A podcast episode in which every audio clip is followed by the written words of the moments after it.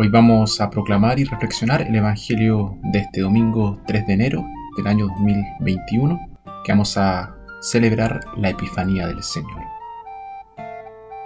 Evangelio de nuestro Señor Jesucristo según San Mateo. Jesús había nacido en Belén de Judá durante el reinado de Herodes. Unos magos que venían de Oriente llegaron a Jerusalén preguntando, ¿Dónde está el rey de los judíos recién nacido? Porque hemos visto su estrella en el oriente y venimos a adorarlo. Herodes y toda Jerusalén quedaron muy alborotados al oír esto.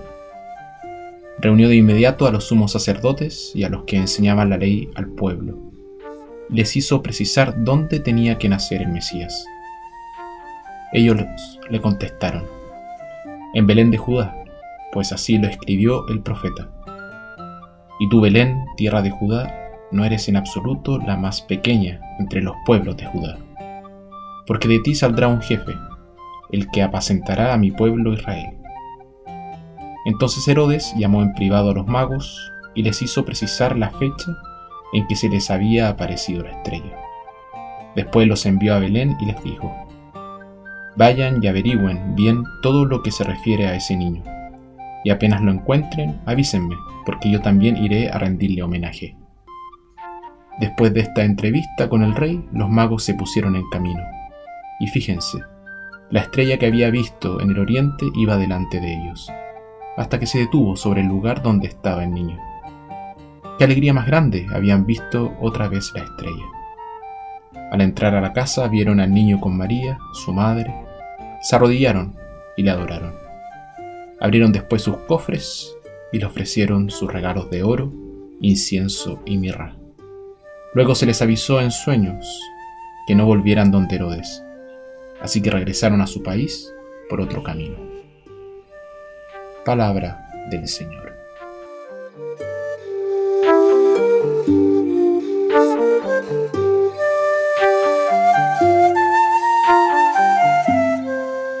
Había una vez que las personas de una parroquia muy pobre puso su corazón en poder adquirir un costoso juego de figuras para su pesebre Navidad.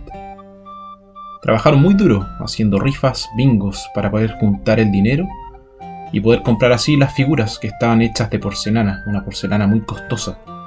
Y finalmente lo lograron y tuvieron su pesebre y estaban tremendamente orgullosos de ello.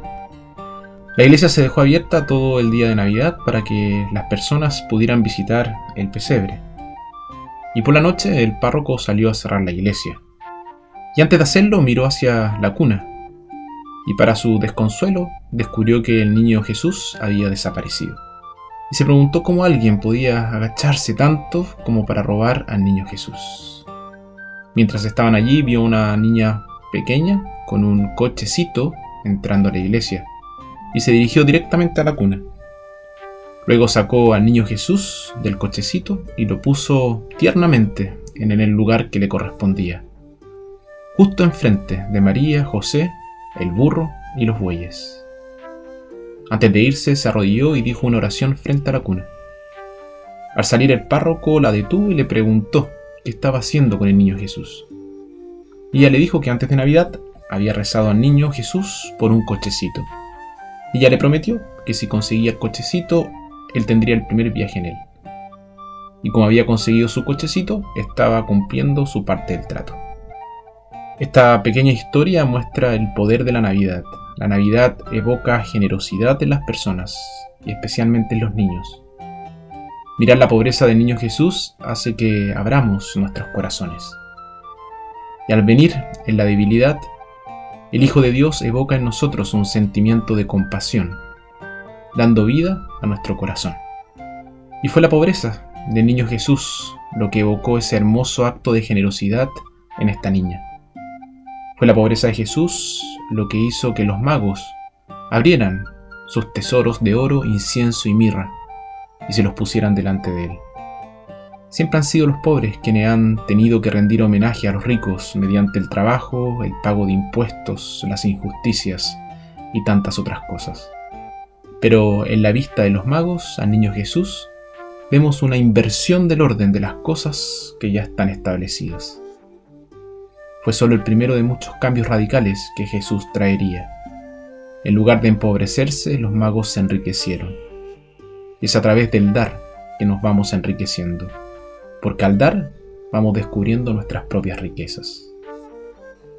La pobreza de Jesús también es un desafío para nosotros. Nos da la oportunidad de poder abrir nuestro corazón. Abrir el corazón es empezar a vivir. Jesús ya no necesita nuestros dones, pero tantas personas sí lo necesitan y al mismo tiempo nosotros necesitamos los dones de ellos.